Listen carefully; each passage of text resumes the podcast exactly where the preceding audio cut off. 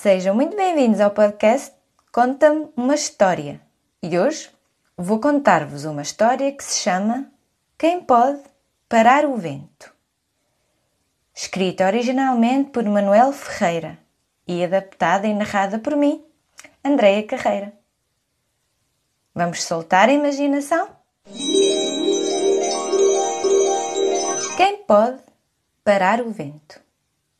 Viviam numa aldeia africana, metida lá no meio da floresta, muitos animais.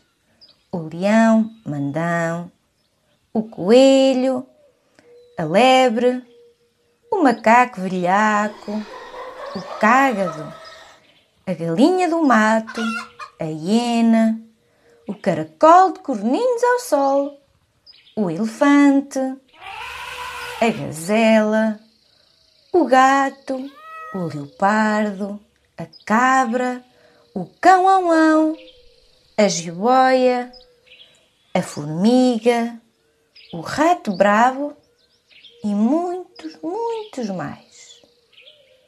Para não falarmos de grandes variedades de pássaros, o papagaio, o melro, a rola, o canário, o milhafre, a perdiz, o corvo e muitos outros.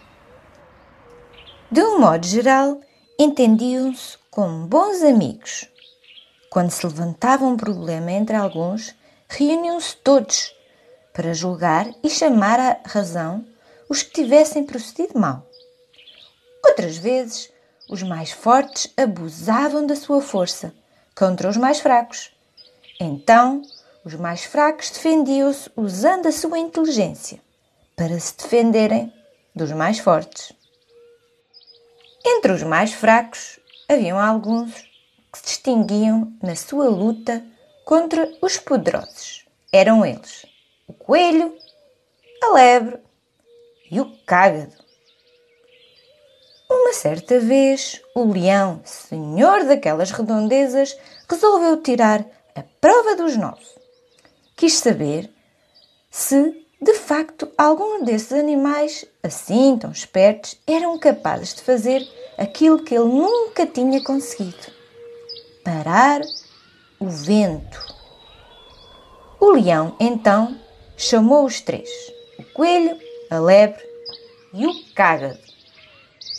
E disse-lhes: Precisamos de parar o vento, e aquele de vocês conseguir terá uma recompensa. O coelho respondeu: Não parece assim tão difícil. A lebre deu a sua opinião. Lá fácil não será, mas não há nada nesta vida que a habilidade e a inteligência não consigam. Só o cágado é que ficou calado. Assim, de repente, não estava a ver o modo de fazer parar o vento. O coelho saiu dali e foi logo montar uma grande rede.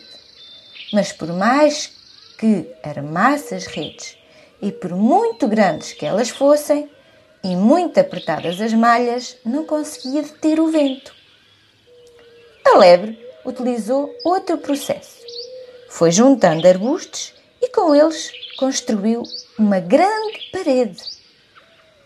Por muito maiores que fossem os arbustos e por maiores que fossem as paredes, o vento continuava a soprar e a correr pela floresta fora.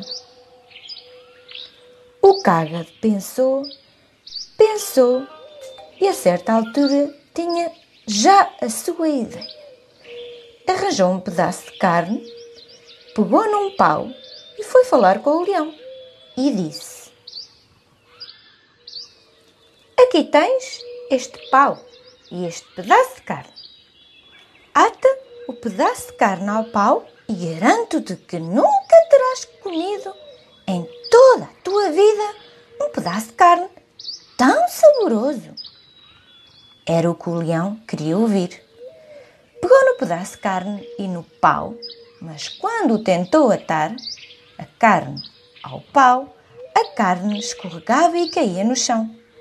Foi experimentando, experimentando, até que desfez a carne toda. Chateado, mandou chamar o cágado para que este lhe explicasse como se atava a carne ao pau.